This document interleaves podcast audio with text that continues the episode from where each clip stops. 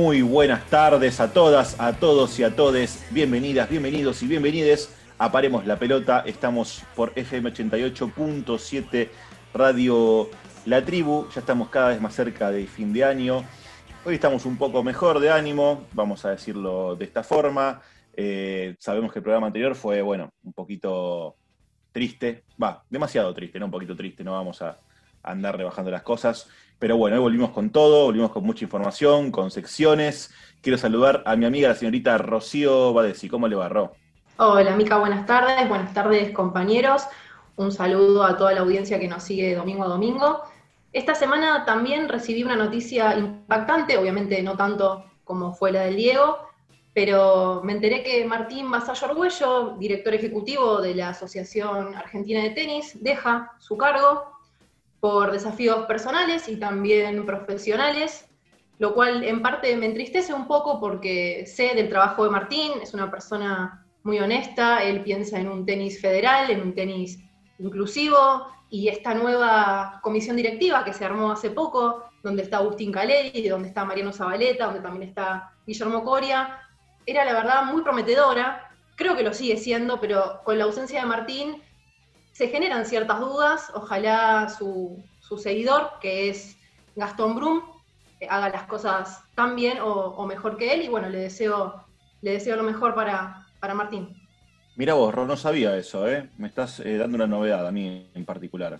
Recuerdo una vez que hablamos sobre el tema de Martín Basallo Arguello, me, recuerdo que también me dijiste este, que en un momento habías dialogado con él, aunque sea de, por forma, por medio de las redes, y que le decían el tenista socialista o algo parecido.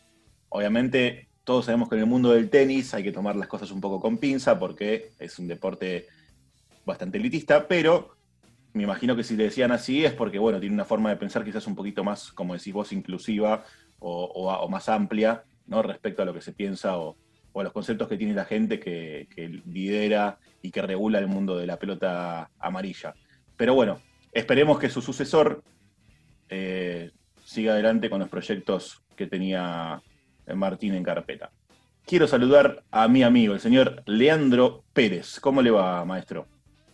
¿Qué tal, amigos, amigas, amigues, Radio Escucha? Buenas tardes para todos. Eh, muy contento de volver a, la realidad, si se quiere, un poco, eh, cortando un poco con este, este último programa emotivo que hicimos homenajeando a Diego. lo particular, contento, vuelve la Liga Nacional de Básquet, si bien hubo unas críticas a la burbuja que la, que Asociación de Clubes armó en horas sanitarias para que empiece y finalice la liga de este año, eh, suspendida por supuesta falta de controles, bueno, ahora la Asociación de Clubes eh, retomó la idea de finalizar la temporada de la máxima competencia de básquetbol a nivel nacional, así que por eso contento. Y en lo que respecta al programa de hoy, eh, como no podemos cortar con el hilo emocional que nos une a Diego, hoy tenemos un protagonista reales con causa que tiene mucho que ver con la, sobre todo con la génesis de lo que es Diego Maradona, o Diego, el Diego el Perusa, así que esperemos que les, se detenga la historia de este protagonista particular del fútbol argentino. Así es, Lean, por supuesto que un evento de la magnitud del que sucedió la semana pasada no, no puede durar solo un programa y obviamente que no va a durar poco tiempo. Eh, hay muchas repercusiones, obviamente se siguen hablando un montón de cosas eh, eh, en lo que rodea al paso de la inmortalidad de, Maradona. Pero bueno, acá vamos a dedicarnos a recordar lo mejor de él, como siempre, el legado que nos dejó y sobre todo a recordar lo, gran deportista que fue y, cómo representó a la selección nacional en cada uno de, sus partidos, ¿no? Por supuesto. Quiero saludar al señor Alexis Feiz el picante. Buenas tardes. ¿Qué tal? Buenas tardes, micas, amigos, Radio Escucha. Y bueno, yo estoy, por un lado estoy feliz porque la Pelegrineta hizo, destrozó a su rival, lo destrozó. Y, por el otro lado, porque bueno, volvió el fútbol del ascenso eh, con este torneo extraño que, hicieron, pero torneo al fin y están jugando, así que disfrutando de la segunda categoría del fútbol argentino. sí, la verdad que el juego que demostró Vélez el otro día contra Deportivo Cali fue abrumador, ¿eh? Ya la verdad que no tengo. Sí, son pobrecitos igual, pero jugó, jugó bien, jugó bien. Bueno, a ver, es Deportivo Cali, es un equipo con cierta historia. En Colombia llegó una, una final de Libertadores que perdió justamente con Boca, así que no es un equipo menor. Y bueno, Pellegrino también salió un poquito de, esa, ese pozo de empates, derrota que había caído en un momento, ¿no? Aunque vos te jactabas que seguía invicto. pero perdimos contra el gimnasia de, Diego, que para mí, esto es opinión personal, Vélez le entregó el partido, porque peor no pudo haber jugado. Bueno, está bien, vamos a respetar la opinión. Entonces, no vi ese partido, así que no puedo decir nada al respecto. Y hablando de copas, voy a saludar a mi amigo, el señor Ignacio Solano. ¿Cómo le va? ¿Cómo les va, compañeros, compañeras, amigos, eh, a todos los que escuchan del otro lado? Un cálido saludo. Eh, sí, contento por la clasificación de River de esta semana y a hacer un poquito de autobombo porque hace un par de semanas, cuando se dieron los emparejamientos, yo había dicho que veía muy bien a los equipos argentinos en ambas copas y casi todos pasaron de fase. Todos pasaron de fase, ahora quedó eliminado Unión, pero bueno, eh, yo les veía bien y lo sigo viendo bien para lo que viene. Muy bien, Nachito. Sí, yo opino igual que vos. Eh, tenemos el caso de Racing, por supuesto, que hizo una gesta histórica en el Maracaná. No ganó en el Maracaná, como algunos dicen, porque eh, ganó en el Maracaná. No, en realidad no ganó en el Maracaná. Empató, pero bueno, por supuesto pasó por penales. Pasó de fase contra el último campeón, que no es dato menor, si bien Flamengo venía con un juego un poco irregular, con un andar un poco irregular, sobre todo en el campeonato brasilero le ganó al campeón en su casa, eh, mejor dicho, superó al campeón en su casa por penales. Y la verdad que es un rival, me parece, a, tener en cuenta. Y bueno, justamente yo que soy hincha de boca, lo tengo que tener mucho en cuenta porque si llegamos a pasar de fase, tenemos un resultado bastante promisorio. El, 1-0 que conseguimos en, en Beira Río, en Porto Alegre. Si llegamos a pasar de fase, nos vamos a enfrentar con un Racing muy agrandado y muy empoderado. Y hablando de Racing, hablando de Racing, vamos directamente a la primera sección de este hermoso programa. Grandes pensadores del fútbol, creadores de vaticinios inapelables, oráculos de la redonda, todo eso y no tanto. Falsos, profetas.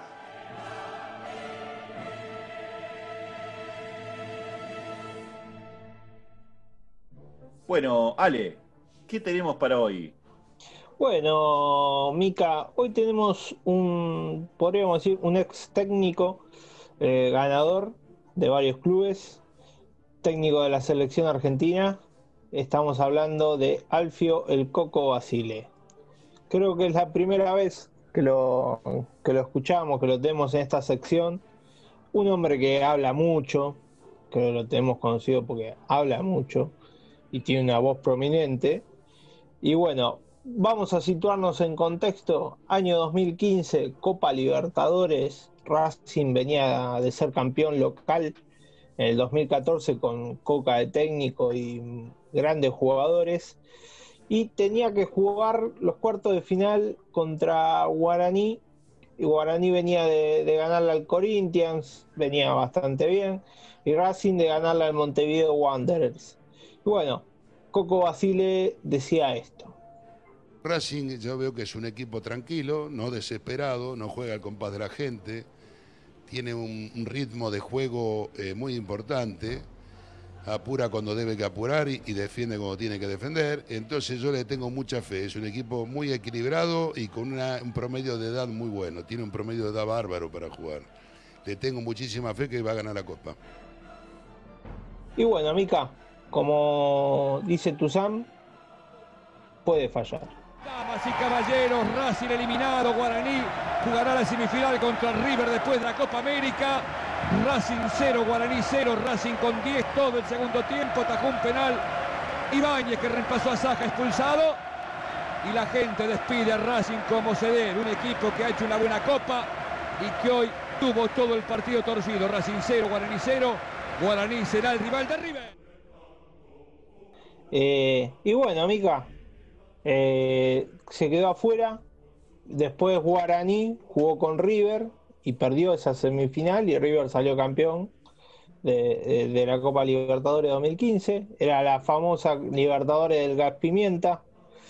Y bueno, esta era una forma de recordar a Racing por su paso por la Libertadores después de, de este supuesto maracanazo que hubo eh, en la semana. Me gusta mucho eso de supuesto maracanazo. Sí, maracanazo el de Julio Varela, ganarle a la selección de Brasil con 100.000, 200.000 personas en la cancha que no podían salir. Eso maracanazo. Sí, sí, se quiere un poquito más acá en el tiempo, las dos veces que le ganó Independiente, ¿no? También. Bueno, la última vez empató, no le ganó, pero después en el 95, si mal no recuerdo, le había ganado allá en, en el. Argentina, Argentina, Brasil 97, previo a Mundial 98. También. 98 ahí fue igual eso, ¿eh? Fue el 98, perdón. Sí, en el 98. eh, también, ahí sí es un triunfo. Eh, ahí también cuenta mucho el tema de la gente. Ahora estamos jugando partidos sin, sin, sin personas en el estadio. Ah, eh, no, no, no creo que influya mucho ahora el tema de la cancha, ¿no? Eh, a, a la hora de jugar. No, totalmente, es verdad. Sí, recuerdo ese partido, hizo el gol el Piojo López, fue muy poquito antes del Mundial, creo que fue incluso en junio o fines de mayo. Y hablamos de Alfio, el Coco Basile, y hablamos del último técnico que sacó campeón en la selección, por lo menos de un torneo oficial FIFA. Eso es algo muy sorprendente, ¿no? Porque ya sabemos cómo es la historia de la selección con los torneos, por lo menos en los últimos 20 años, ¿no? Pero digo, no, no puedo dejar de destacar este hecho. Estamos hablando de 1993, la última Copa América, y la Copa Artemio Franchi, si mal no recuerdo. Eh, No, la, la Rey Fight, eh, que es la confederación. La Rey Fad fue. No, la Artemio Franchi fue la última que ganamos. Después perdimos las confederaciones contra Dinamarca en la final, si mal no recuerdo. Ah, No, bueno, la, la- la- Yo tengo el mismo dato que Ale. La Rey Farik es la antecesora de la Copa Confederaciones que la ganó en el 93 Argentina. Hubo una que Argentina perdió contra Dinamarca en la final, que fue como la Confederaciones, pero después la que ganó me parece que fue la Artemio Franchi. Ahora vamos a revisar nuestros archivos. Bueno, más allá de todo, digamos, más allá de los detalles que uno pueda llegar a tener o no, digo, ¿no? Eh, El Coco Basile, además de ser un técnico ganador, eh, fue multicampeón con Boca, eh, fue campeón con Racing también, fue campeón con la selección, jugó, recordemos, el último, de hecho, dirigió en el último mundial de, Diego, del 10. Eh, pero no podemos dejar de evocarlo como el último técnico campeón con la selección, ¿no? Y, también, digamos, de alguna forma deja de relieve eh, el tiempo que hace que la selección no gana nada, por lo menos a nivel oficial, más allá de los Juegos Olímpicos del 2004 y del 2008. Ale, yendo al dato, nosotros ganamos la Copa Rey Fad, eh, que se juega en Arabia Saudita, en el 92, por ser campeones de América en el 91. En el 95 jugamos contra Dinamarca la final, siendo campeón Eh, de América en el 93. 93. Y, per- Eso. y perdí, no, en el 95. Dijiste se jugó. 95. Por eso No, se yo- jugó en el- la Copa Rey Fad se jugó en el 95, ¿sí? La, la última que jugó la Argentina la final, la última Rey Fad, ¿sí? Porque después se empezó a llamar Confederaciones. Argentina ahí jugó por ser campeona de América del 93, ¿sí? La Copa que ganó Argentina Rey Fad eh, en el 92 la ganó por haber sido campeón en el 91. La juega Dinamarca Claro, por ser campeón de la Eurocopa y Argentina por ser campeón de la Copa América 91. era como una especie de intercontinental a nivel selecciones, ¿no? El campeón de América con el campeón de Europa a nivel selecciones, por supuesto, sin el prestigio que tiene una intercontinental o un mundial de clubes a, a nivel, digamos, justamente clubes. Pero bueno, más allá de eso, el Coco Basile es de la vieja guardia, ¿no? Es de los últimos que representa aquellos futboleros, eh, se diría de ley, pero bueno, también con, con ciertas cuestiones conservadoras y que también queremos un poco eliminar, no solamente respecto a, qué sé yo, a, a- a una falsa, a un falso vaticinio como es el que nos gusta, como son los que nos gusta a nosotros eh, poner en relieve, sino también a, una concepción de, la sociedad, ¿no? O sea, un tipo, vamos a decirlo eh, a cara descubierta, un tipo machista, muy machista, por supuesto, que ha tenido varias declaraciones más que polémicas. Obviamente eso no borra su historial exitoso, ¿no? A nivel, tanto a nivel jugador como a nivel eh, técnico. Recordemos que Coco Basile ha salido campeón eh, con Racing, campeón de- nacional, campeón de América, campeón del mundo. También fue campeón con Huracán, siendo zaguero central. Y después, bueno, todo lo que sabemos que ganó como técnico. De todas formas, no deja de ser una persona bastante arcaica. Y va un poco en línea con lo que hablamos hace un par de semanas, es de la misma línea, podríamos decir, de Horacio Pagani. Y yo quería tirar una, a lo que le gustan las estadísticas, la última Copa Argentina, la decir que la ganó en 1993, justo un año antes de que se inicien las transmisiones de la señal de deportiva de torneos y competencias, para los que les gustan los datos, un datito ahí tienen. Sí, Pará, pará, eh, pará, pará. Como diría, como diría cierto conductor televisivo, pará, pará, pará, pará, pará. ¿Vos me estás queriendo decir que, que Teis Sports es, es, es drapie? Algunas cosas no se dicen, se dan a entender. Yo concuerdo con Nacho mejores cosas que se dan a entender por sí solas. Eh, y voy a retomar algo que dijo él de su- en cuanto a su relación con Horacio Pagani, eh, porque son los dos anacrónicos, ¿no? Con respecto a los tiempos que estamos viviendo. Buenas particulares que me parece que, que tenía Alfa Basile, que lo representa mucho en cuanto a su, lo que podríamos decir, la vieja escuela de los entrenadores de fútbol, era que él tenía la manía por eh, armar el equipo, ¿no? Él jugaba con 11 jugadores fijos, eso era su como su leitmotiv. Él buscaba armar un equipo y no eh, contemplaba las dinámicas propias de la semana como si eh, se contempla hoy en día. El caso más relevante que pudimos esta semana fue el de Marcelo Gallardo, eh, con su bueno, con sus cambios de sistema permanente, eh, que, lo, que demuestra lo anacrónico que es Safio Basile eh, técnico que a veces algunos tienen el tupé de pedir para dirigir determinados equipos de, de importancia en Argentina, ¿no? Me parece que si bien el Coco tiene éxitos deportivos a caudales, eh, hoy en día es impracticable la forma de dirigir que tiene él. Sí, coincido totalmente, Lean. Aparte, convengamos que yo no voy a desmerecer para nada lo que hizo en Boca, porque realmente ha ganado cinco títulos. Digamos, lo hizo- lo sacó bicampeón a Boca después de, después de Bianchi, que no es un dato menor. Pero convengamos que también el Coco Basile es un buen técnico con buenos planteles. Es el clásico buen técnico con buenos planteles. ¿no?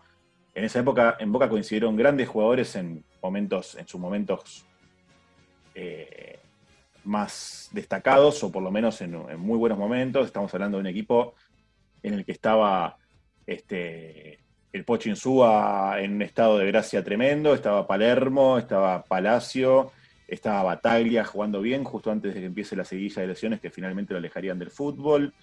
Eh, tenía el Cata Díaz como, como un estandarte en la defensa, tenía el Pato Bondancieri, que fue su última época, justa, bueno, justamente la- las, actuaciones de Bondancieri en la etapa de Basile lo llevaron al Mundial 2006, ¿no? Convengamos. Entonces, eh, estamos hablando de un plantel, eh, convengamos, de una categoría superior, algo muy similar a lo que pasó en el Mundial de Estados Unidos 94 y lo que le había pasado, ¿no? En esa etapa que tuvo en- entre el 91 o entre el 90 y el 94, el Coco Basile. Esto para desmerecer, no para nada, porque muchos técnicos con grandes jugadores fracasaron estrepitosamente. Pero bueno, siempre se ha movido, siempre se ha movido, digamos, dentro de equipos con planteles eh, de mucha calidad y cuando no lo hizo, por ejemplo, en San Lorenzo y en Colón, no le fue muy bien que digamos. No me voy a meter con la figura del Coco Basile en el día de hoy, así que me voy a dedicar a charlarles un poco de Racing. Yo lo viví muy de cerca en el 2014-2015. Tuve una participación en la radio Racing, Racing 24, que les mando un saludo enorme y les agradezco ese espacio.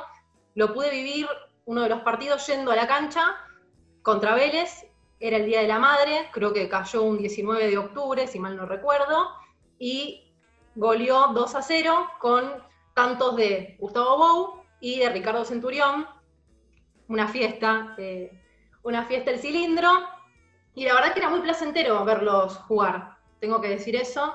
Fue una gran época de Racing y, disfrutar de otro equipo, siendo de Boca en mi caso, está buenísimo y creo que hay que darse el lugar para eso, ¿no? Para vivir el fútbol y disfrutarlo eh, sin la camiseta puesta. Yo fui ese partido, cubría a Racing en ese entonces, la pasé genial y creo que, que nos tenemos que quedar con eso, ¿no? Con, lo lindo del deporte más allá de los colores. A ver, yo voy a ser sincero, de los equipos grandes, el que más, el que menos aversión me genera es Racing, claramente. Yo tengo un amigo, muy amigo mío, el señor Iván Remodorín, que le mando un abrazo enorme allí en Mar del Plata, vive en Mar del Plata, es fanático de Racing. Y siempre que ha salido campeón Racing me he puesto contento por él. Por supuesto que en el caso de que Boca pase ahora de fase y juguemos con Racing en los cuartos de final de Libertadores, voy a querer que Boca gane 8 a 0 cada partido, ¿no? Eso de más está a decir. Pero sí es verdad que, la hinchada de Racing es una de las más fieles eh, y más sufridas en la historia del fútbol nacional. Recordemos que estuvieron 35 años sin salir campeón. Entonces, bueno, hay que darle un cierto reconocimiento, más allá de que uno es del equipo que, ¿no? Respecto al Coco Basile, nada que podamos agregar, ya lo hemos dicho todo. Convengamos que ahora que dejó la dirección técnica seguramente debe estar metiendo bastante whisky en el vaso.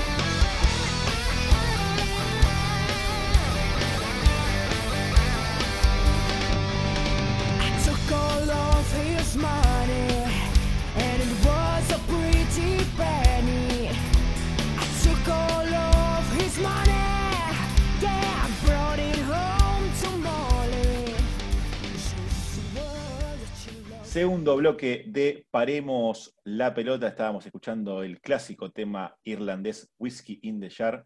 Antes de seguir, queremos dejarle nuestras redes para que ustedes nos sigan, se comuniquen con nosotros. Las redes son las siguientes, Nachito. Sí, son Paremos bajo la pelota en Instagram, Paremos en Twitter, Paremos la pelota que hay en Facebook y para escuchar nuestro programa anterior, especial referente al Diego o las emisiones anteriores, nos escuchan en Spotify en nuestro podcast con el nombre del programa Paremos la pelota. Excelente pasamos directamente a otra banda icónica, como es ACDC, para meternos directamente en un infierno más rojo que nunca.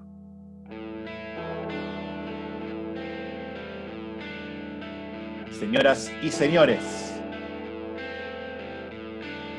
bienvenidas, bienvenidos, bienvenides a FM 88.7 Radio La Tribu. Bienvenidas, bienvenidos y bienvenides a Paremos la Pelota. Bienvenidas, bienvenidos, bienvenides de la paternal para el mundo a Rebeldes con Causa.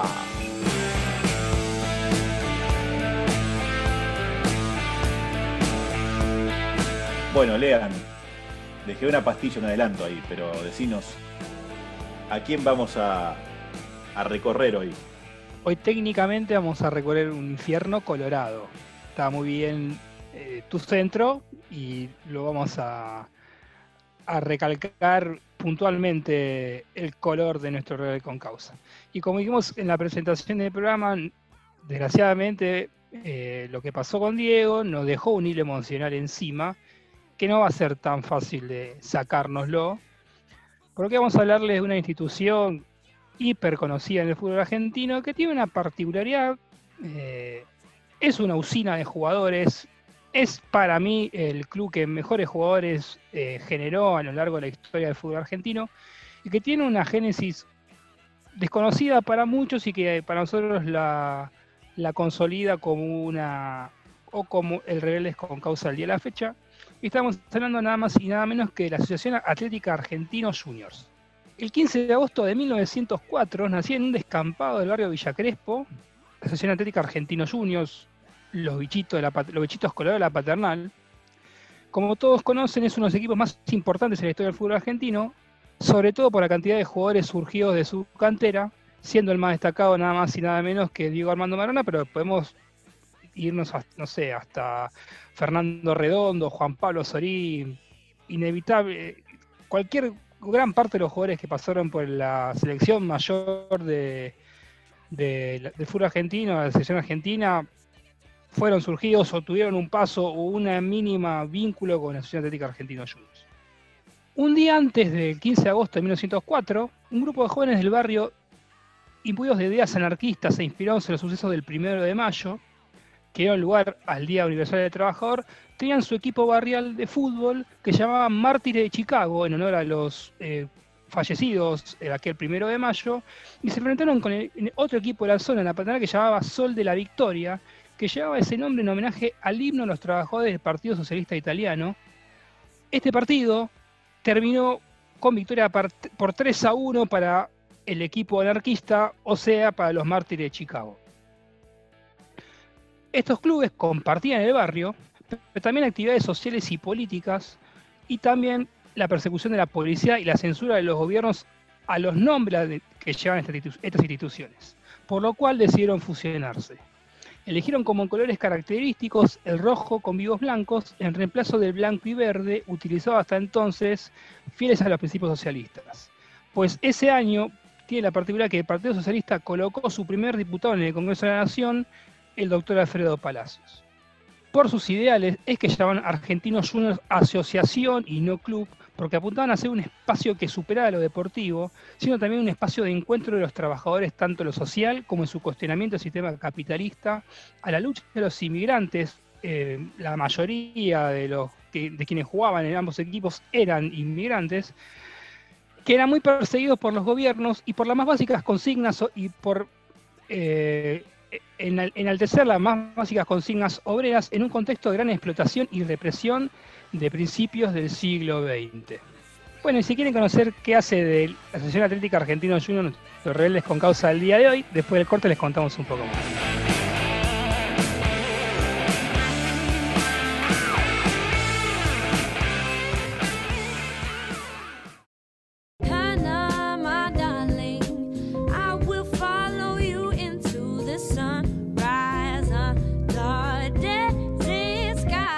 Bueno, Lean, contame por qué Argentinos Juniors es un rebelde con causa, por favor.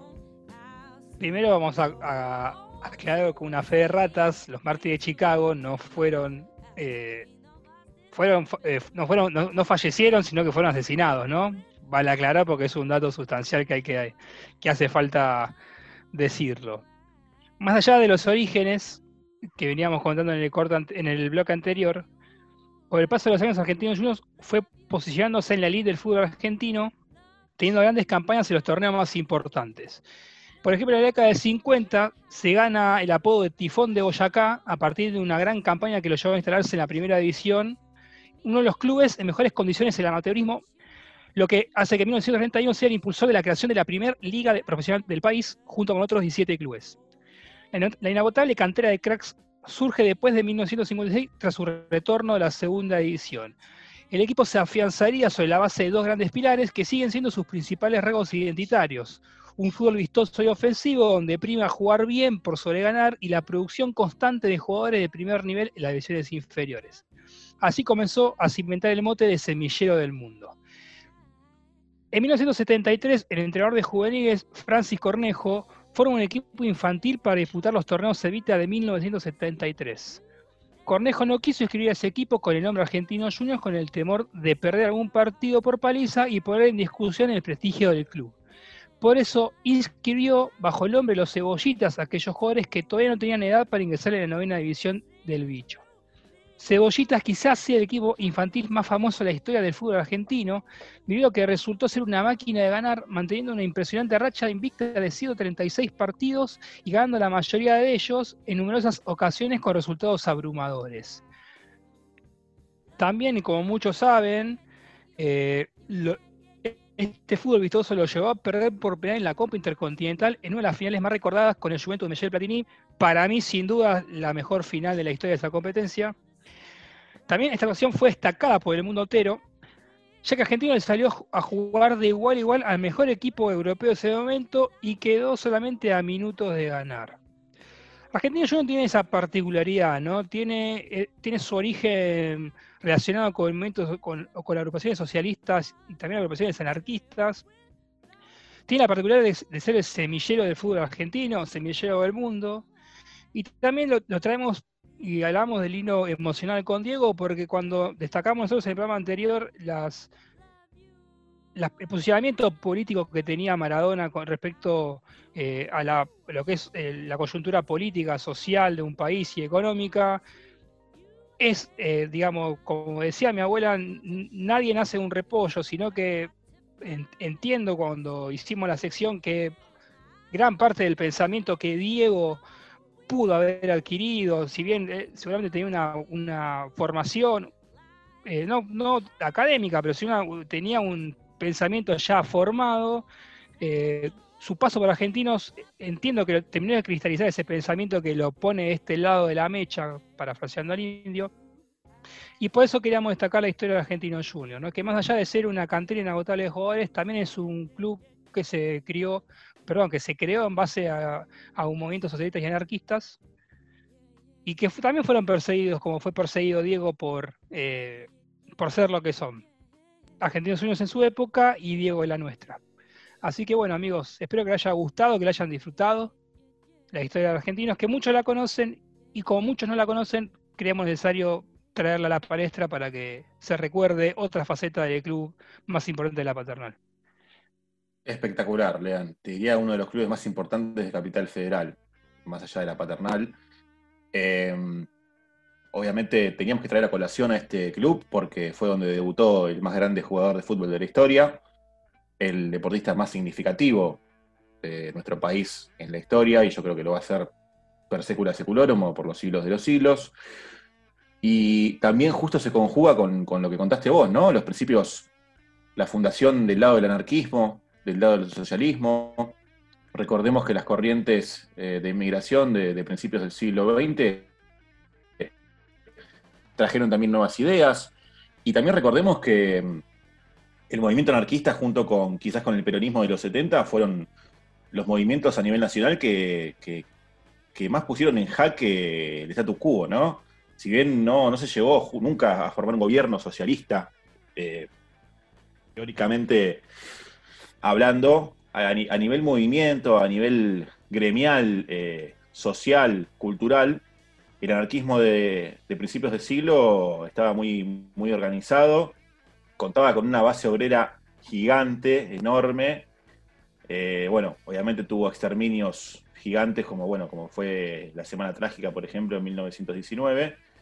También en ese momento se conjugó un poco con, la Revolución Rusa, ¿no? Eh, en 1917. En ese mismo año también se formó el Partido Comunista Argentino. Entonces, eh, convengamos que los movimientos políticos sociales en ese principio del siglo estaban a flor de piel y por supuesto que cuando había formaciones de clubes o de asociaciones, como bien vos marcaste en este caso, gran parte de esa, de esa primera formación, de, esa primera junta, siempre, eh, o por lo menos en este caso, estaba conformada por, gente con ideas eh, de, esas corrientes que acabo de mencionar. De que, me desmienta Ale, que es el especialista en la materia, si eh, concuerdo totalmente con lo que decís vos, Mica. con lo de la aparición del, del Partido Comunista luego de, la Revolución de Octubre. Eh, eh, y después, bueno, todo, toda la influencia del sindicalismo, en el sindicalismo y, también en la, eh, en, la vida de los trabajadores a inicio del siglo XX y del fin del siglo XIX por parte del anarquismo, el socialismo y también el, comunismo. fue muy fuerte acá en la Argentina debido a los inmigrantes españoles y, e italianos de, que vinieron eh, en, esas en esas épocas. Voy a confesarles algo, yo nací, me crié en la paternal y no conocía la historia así en profundidad de Argentinos Juniors. Me quedo con el eslogan que tienen que es mens sana, incorpore sano. ¿sí? Una mente sana tiene que estar en un cuerpo sano y creo que eso dice muchísimo del club. Y además el polideportivo que tienen, que tengo la suerte de, haberlo conocido, es hermoso y también indica la importancia que le dan a un espacio donde los hinchas se encuentran, interactúan, pueden hacer un montón de, actividades. Y bueno, habla bien de ellos eso, ¿no? La importancia que le dan eh, al encuentro y a sociabilizar y, a crear una especie de, fraternidad o comunidad. Absolutamente. De hecho, coincido con vos y tuve la suerte también de ir varias veces al polideportivo, porque bueno, yo lo vivo en Villa Crespo, que también está, estoy pegado a la paternal, estoy justo en el límite. Eh, bueno, mi amigo Remo, el que es hincha de Racing, eh, vivía a dos cuadras de la cancha de Argentinos, fui mil veces por la zona. Y respecto al polideportivo, tuve la suerte, como decía, de ir cuando era adolescente con, mis amigos en ese momento y era muy accesible, siempre estaba lleno de gente, ya sea la pileta, todas eh, todo lo que eran los campos de juego de diversos deportes.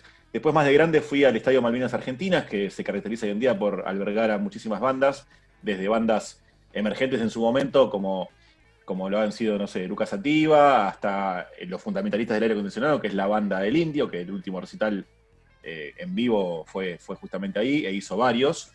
Entonces, todo lo que es el complejo Argentino Junior ya desde hace varios años que viene siendo, eh, yo creo que pica en punta, junto quizás con el de Vélez y, alguno más que no conozco, por supuesto, no quiero dejar a ninguno afuera, pero pican en punta como, como uno de los lugares quizás más, eh, más masivos o, con más afluente de gente, sin importar, por supuesto, el color de la camiseta y aparte, aparte muy identificado con el barrio de la Paternal, ¿no? Como es justamente Argentinos Juniors. Quería rescatar algo que mencionó bien Lean en varios aspectos de la sección, que hasta el año pasado, hasta el 2019, Argentinos Juniors era el equipo eh, de todo el mundo eh, con el récord de participaciones eh, presentando o alineando algún jugador de sus divisiones inferiores. Hubo 40 años, desde 1979 hasta 2019, con un al menos un jugador surgido de sus divisiones inferiores en su alineación inicial superado el año pasado por el Ajax, que también es un club que se caracteriza por eh, darle fogueo y potenciar a, las juventudes. También esto alentado por eh, Argentinos Juniors, porque Argentina también es un, es un país, eh, uno de los tres países que más exporta jugadores de todo el mundo después de Francia y de Brasil. Quiero también, ya para ir finalizando, por lo menos mi parte, quisimos traer el caso de Argentinos Juniors en particular, porque Argentinos Juniors a partir de su origen tiene la particularidad de unir dos esferas que mucha gente quiere desunir, que es, la política y el fútbol, ¿no? Argentino Juniors está fundado por eh, manifestantes, por gente que adhería al socialismo y al anarquismo, y que básicamente el fútbol eh, no es una esfera escindida de la política, sino que el fútbol está atravesado 100% por la política, que es algo que nosotros no pudimos todavía ir a fondo en, en esta nueva faceta en Radio La Tribu, pero que sí, nosotros eh, creemos que es una especie de leitmotiv del programa, ¿no? De que creemos que la política del fútbol están entrevesados 100%, que sin, eh, sin política no, no, hubiese existido el fútbol, básicamente. Eh, entonces, creemos necesario destacar esta, este rol que tiene. La política es una, es una, herramienta de transformación social, es la herramienta de transformación social por autonomacia, como también es el deporte. Entonces, nos, parecía pertinente destacar esta, esta faceta que, tiene la política, si quiere, tradicional, la política contemporánea, y por lo que acabamos de, escuchar a Argentino Juniors, es necesario que esté más articulada a las dos esferas. Totalmente, Lean, y te voy a decir la política tradicional y la política también no tradicional, ¿no? Y también los movimientos, ¿no? Porque en el caso del anarquismo y el socialismo, en su momento, hasta que Alfredo Palacios accedió al Congreso, también era un movimiento, ¿no? Eran justamente lo que decíamos antes, eran teorías e ideas basadas más que nada en la Revolución Rusa, en pensadores como Antonio Gramsci, ¿no? ideas traídas del extranjero que, empezaron a, digamos, aprender acá, a pregnar, más que nada en la base de los trabajadores, ¿no? Estamos hablando de una Argentina de principios del siglo XX, eh, era el granero del mundo, pero a la vez también era, era la década infame vino después, mucha pobreza, entonces digo, la base de trabajadores era muy grande. Siempre fue obviamente mitigada por, este, los, los gobernantes de turno y, la clase dominante, la historia más o menos del mundo contemporáneo, pero bueno, eso no quita los, grandes movimientos que, hubieron a, principios del siglo XX. Y me voy a ir, antes de terminar el bloque, un poquito al fútbol. Como dijiste vos, es el semillero del mundo. Podemos hablar de Fernando Redondo, podemos hablar de Juan Pizorín, podemos hablar más para, más para este lado, qué sé yo, eh, más para esta época, Diego Placente, digo, ¿no? Jugadores que surgieron, que fueron a, la, selección. Eh, Juan Román Riquelme, ¿cómo nos vamos a olvidar de Juan Román Riquelme? Que por supuesto debutó en primera en Boca, pero hasta tercera hizo en Argentinos Juniors. Y me voy a ir mucho más para acá y voy a nombrar a Nico González. Nicolás González, eh, uno de los jugadores más importantes, por lo menos en la última etapa de la selección. Recordemos que hizo dos goles en los últimos dos partidos. Surgió de Argentinos Juniors, Nico González. Lo hizo debutar eh, el gringo Heinze, cuando Argentinos estaba en la, en la B Nacional y después asciende. Entonces digo, desde el Diego del 76, de, que eh, aquel Diego que debutó el 20 de octubre de 1976, hasta Nico González al día de hoy, los casos se multiplican por cientos, como bien dijo Nacho recién, eh, equiparándose con el Ajax, ¿no? Con una potencia europea que cuenta con varias Champions League, entre otros tantos títulos. Y bueno, respecto a Argentinos Juniors también, yo creo que a esta altura ya puede desterrar cualquier tipo de golem, ¿no? Sobre todo los golems de la paternal.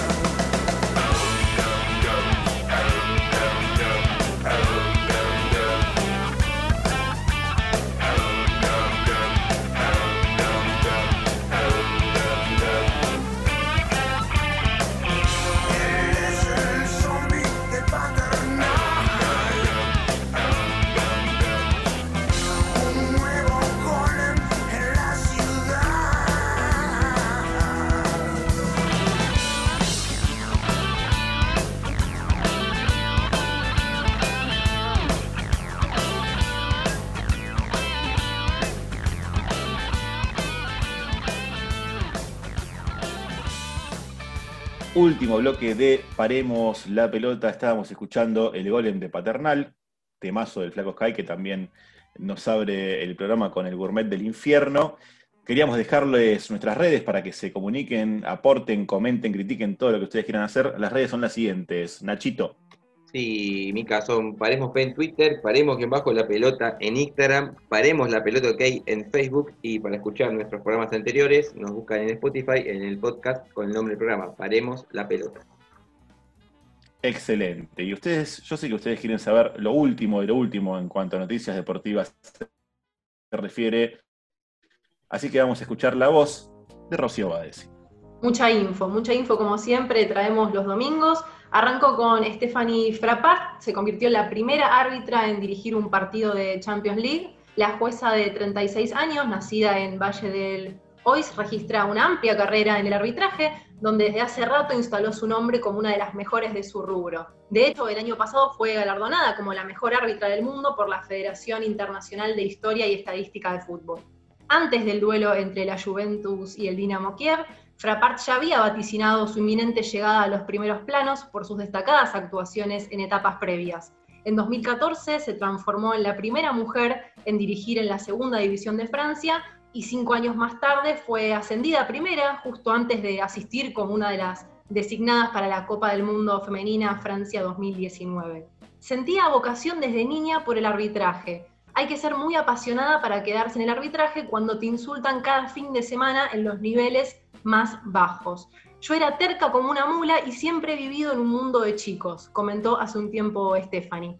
Sin lugar a dudas, su antecedente más cercano y que le sirvió como trampolín para ser considerada en este tipo de encuentros fue su designación para la final de la Supercopa de la UEFA 2019, jugada en Turquía entre Liverpool y Chelsea. Y seguimos en rumbo futbolero, vamos para el fútbol femenino, un arranque a lo grande y con homenajes a Maradona, después de más de ocho meses sin actividad por la pandemia de coronavirus, volvió a rodar la pelota en la primera división de fútbol femenino en Argentina. El grupo más activo fue el B, con las goleadas de Uguay Urquiza y Rosario Central. En Villa Lynch, las dirigidas por Germán Portanova golearon 5-2 a Platense. En la ciudad deportiva Canalla, Rosario Central goleó 5-1 a Defensores de Belgrano, que debutó en este torneo sin haberse entrenado de manera presencial. Parte del convenio entre UBA y DEFE indica que las dirigidas por Sergio Guerreiro debían practicar en las canchas de Ciudad Universitaria, pero actualmente se encuentran cerradas por la pandemia y no recibieron autorización para poder utilizar las instalaciones. Así llegaron al debut entrenándose de manera individual. También hubo homenajes en todas las canchas a Diego Armando Maradona, por supuesto, y uno de los más emotivos fue el que se vivió en Casa Amarilla, en la previa del partido entre las gladiadoras y excursionistas por el Grupo A. Con el cuadro del Eterno 10 en el medio de la cancha y las jugadoras formadas en un círculo central, realizaron un minuto de silencio en memoria de Pelusa y con contundencia Boca superó 4 0 a excursionistas. Por el grupo C, quien también tuvo un arranque prometedor, fue Independiente, que goleó 3 a 0 a El Porvenir. Pero si hablamos de goleadas, una de las más contundentes fue la de River, frente a Lanús, que le ganó 6 a 0. Por último, por el grupo D, Racing venció 3 a 0 a Villa San Carlos. Y de la mano con esta noticia del fútbol local femenino, les cuento que Mara Gómez se convirtió en la primera futbolista trans de fútbol argentino.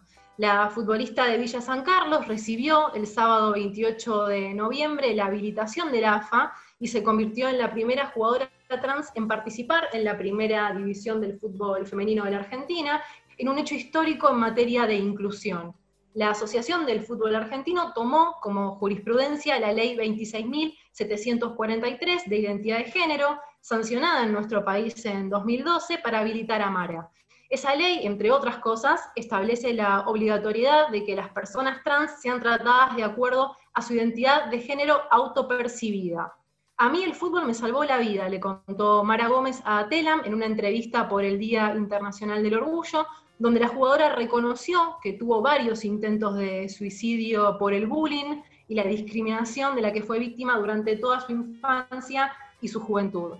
A quienes la chicanean con que corre con alguna ventaja física, Gómez da el ejemplo de Lionel Messi, quien mide menos de 1,70 m. Es el mejor de todos, pero sin ser físicamente imponente. El fútbol no es una cuestión física, sino de habilidades, concluyó. Y para cerrar la sección de actualidad, Lanús homenajeó al doctor Eslepoy. El pasado jueves 3 de diciembre, el Granate hizo el descubrimiento de un tótem en homenaje a un hincha muy especial, el doctor Carlos Eslepoy, en el Polideportivo de la calle Cabrero 2007.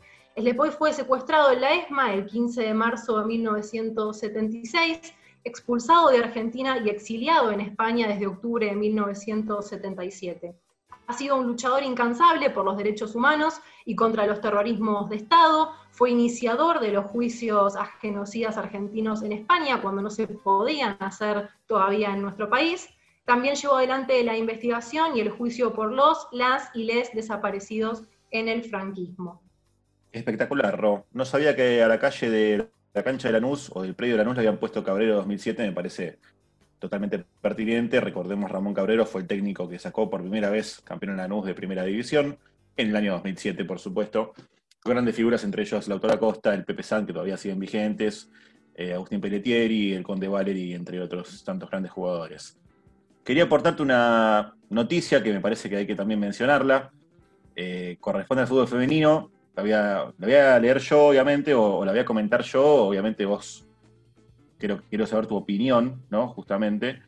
Voy a hablar de Paula Dapena, una, una jugadora del, del club Viajes Interrías FF de Pontevedra en España, que jugó un amistoso contra el RC Deportivo Abanca, clubes de Galicia, estamos hablando de fútbol femenino, por supuesto, hicieron un homenaje a Maradona, un minuto de silencio, y la jugadora se negó, se sentó y se negó a hacer el homenaje. A mí, más que nada, lo que me queda picando es que recibió amenazas por ello. Ya hablamos del tema del feminismo y, del Diego, vos lo, mencionaste, lo abordaste bastante eh, concisamente el programa pasado, me parece que la jugadora está en todo su derecho a no hacer el homenaje, más allá de lo que hemos dicho y más allá de lo que pensemos nosotros sobre Maradona, me parece que si ella considera que no tiene que hacer el homenaje porque no se siente representada y demás, está en todo su derecho y no tiene por qué recibir amenazas. Y aparte ha recibido, por supuesto, también frases ofensivas, andar a lavar los platos y bueno, otras tantas frases comunes de, ¿no? del machismo a nivel global. Quería comentarlo también porque, bueno, como tenemos un lado, tenemos el otro, ¿no? Sí, claro. Para mí el, respeto es lo principal. El que quiere homenajearlo, que lo homenajee, y el que no, la que no, que no lo haga. No por eso tiene que recibir este tipo de, agresiones, por supuesto. Bien, bien, bien. No, quería comentarlo con vos, viste, porque bueno, también como tenemos los homenajes que se multiplican por el mundo, como vos también has mencionado eh, en los partidos de fútbol femenino nacional, también hay gente que está en contra o, que no adhiere quizás a los a los recordatorios o a los tributos en honor a, Maradona. Y bueno, justamente el feminismo también es empatía, como dijiste antes, ¿no? Como dijiste el programa pasado, el feminismo es empatía para un lado y para el otro, ¿no? Por supuesto. Por lo menos yo pienso eso, digamos, ¿no? No sé si estarás de acuerdo, pero yo estoy de acuerdo con vos en ese sentido. Así que bueno, vamos llegando al final de este programa. Como ya les mencionamos varias veces, el tema del Diego es, es algo que va a perdurar bastante tiempo. Hoy en particular quiero leer un mensaje, una misiva, por así decirlo, que dejó mi padre, el señor Ángel Rico, uno de los oyentes estrella de este programa, como hincha de Boca, como hincha de Argentina y también como persona que compartió generación con Maradona, ¿no? Él nació en el mismo año que, Maradona, nació eh, siete meses antes. Eh, quería compartir este mensajito que me dejó mi viejo. Quiero dejar este mensaje porque creo que la generación contemporánea Diego debe perpetuar su legado. En mi caso es literal. Soy el 60 como él. Me disfracé de Colimba como él y tuve la suerte de verlo y tocarlo dos veces, en el mítico New York City de Álvarez Thomas en el Boliche Star de Avenida Libertador. Pero fundamentalmente pude verlo en una cancha, con la del bicho y con la de azul y oro. Vi el clásico en el Monumental que empatamos con el gol de él, del Diego, sobre la hora, de penal, y quedé afónico tres días. Representa una gran nostalgia para mí poder gritar un gol de boca en la San Martín sin que se te vaya la vida. Indudablemente asoma el ego entre nosotros. Vi la gestación de la obra maestra contra Inglaterra sentado en el sillón de la casa en ese momento en la que vivía en la calle Vidal y Blanco Encalada de Belgrano, y recuerdo cómo me paré y comencé a putearlo mientras al mismo tiempo lloraba. La mamá de Micael, o sea mi mamá, me dijo, estás loco, ¿por qué lo puteás? No lo entendería. El paseo post partido por Cabildo fue encontrar las caras de orgullo y felicidad en la gente. Jamás las volví a ver. Tengo la satisfacción de haber traspasado este sentimiento futbolero a mi hijo, pero perdón por la soberbia, puedo decir con el ego argento al mango, yo vi jugar al más grande. Eso es intransferible. En un año nefasto en lo personal, se muere un pedazo de mi adolescencia y de juventud. Más allá del tinte personal de este mensaje que me atraviesa a mí Eh, totalmente. Digo, es también el testimonio de una persona que fue contemporánea a Maradona, ¿no? Que creció con él, a ver, creció con él no en el mismo entorno, por supuesto, pero que creció viéndolo. Cuando era un adolescente, Maradona debutaba. Cuando era un joven, Maradona la rompía. Cuando era ya un adulto, Maradona llegaba a la máxima gloria en el Estadio Azteca en México. Y cuando ya tenía una edad, digamos, de adulto maduro, de los 30 para adelante, empezó a ver también la debacle de Diego. Y así todo, él se queda, mi viejo, se queda con esos momentos vividos que, como dijo él, como dice él, son intransferibles. A lo que voy con esto es, nadie de nosotros sabe lo que fue haber vivido ese mundial, y aparte de otros partidos que ha jugado con la selección, digo, el Mundial 86. Yo la verdad que estos días estuve viendo muchos videos de Maradona y no puedo evitar una y otra vez volver al Mundial 86 porque la actuación de Maradona en ese Mundial, no se puede explicar. Podemos hacer 15 programas para explicar la actuación de Maradona en ese mundial y no podemos llegar a abarcar lo que fue. Eh, lo determinante que es un futbolista en un equipo, en siete partidos, porque son siete partidos nada más un mundial. Uno cuando habla de los mundiales habla de los mundiales. Son siete partidos. Si tenés la suerte de jugar los siete, ¿no? Jugás tres seguro, jugás mínimo tres, jugás máximo siete. Entonces, la, la preponderancia de Diego en esos tres partidos, en esos siete partidos, perdón, fue. Yo no creo que ningún jugador haya sido tan determinante, va, yo tampoco, yo ni un montón de, especialistas y no especialistas, eh, pensamos que nunca hubo un jugador tan determinante en una Copa del Mundo, ¿no? Siendo el evento más importante del fútbol a nivel mundial, más que cualquier Champions League, más que cualquier Libertadores, más que cualquier otro evento. Entonces me parece que el testimonio de mi viejo en este caso, más allá de, de los tintes particulares, como decía yo, es el testimonio de una persona que se ha visto totalmente interpelada a nivel deportivo, futbolístico, sí, por supuesto, pero también a nivel personal, viviendo la dictadura, viviendo la postdictadura. Me parece que es un testimonio para mí único, como seguramente deben tener un montón de otras personas, ¿no? Quería despedirme con, esta, con este mensaje y desearles un hermoso fin de semana largo, quienes tienen la suerte de poder disfrutarlo que tengan una muy buena semana y por supuesto nos percibimos como siempre el domingo que viene, aquí de 18 a 19 en FM 88.7 Radio de la Tribu. Mi nombre es Micael Rico, somos Paremos la Pelota. La pelota a veces hay que pararla, pero siempre, siempre sigue rodando. Muy buenas tardes.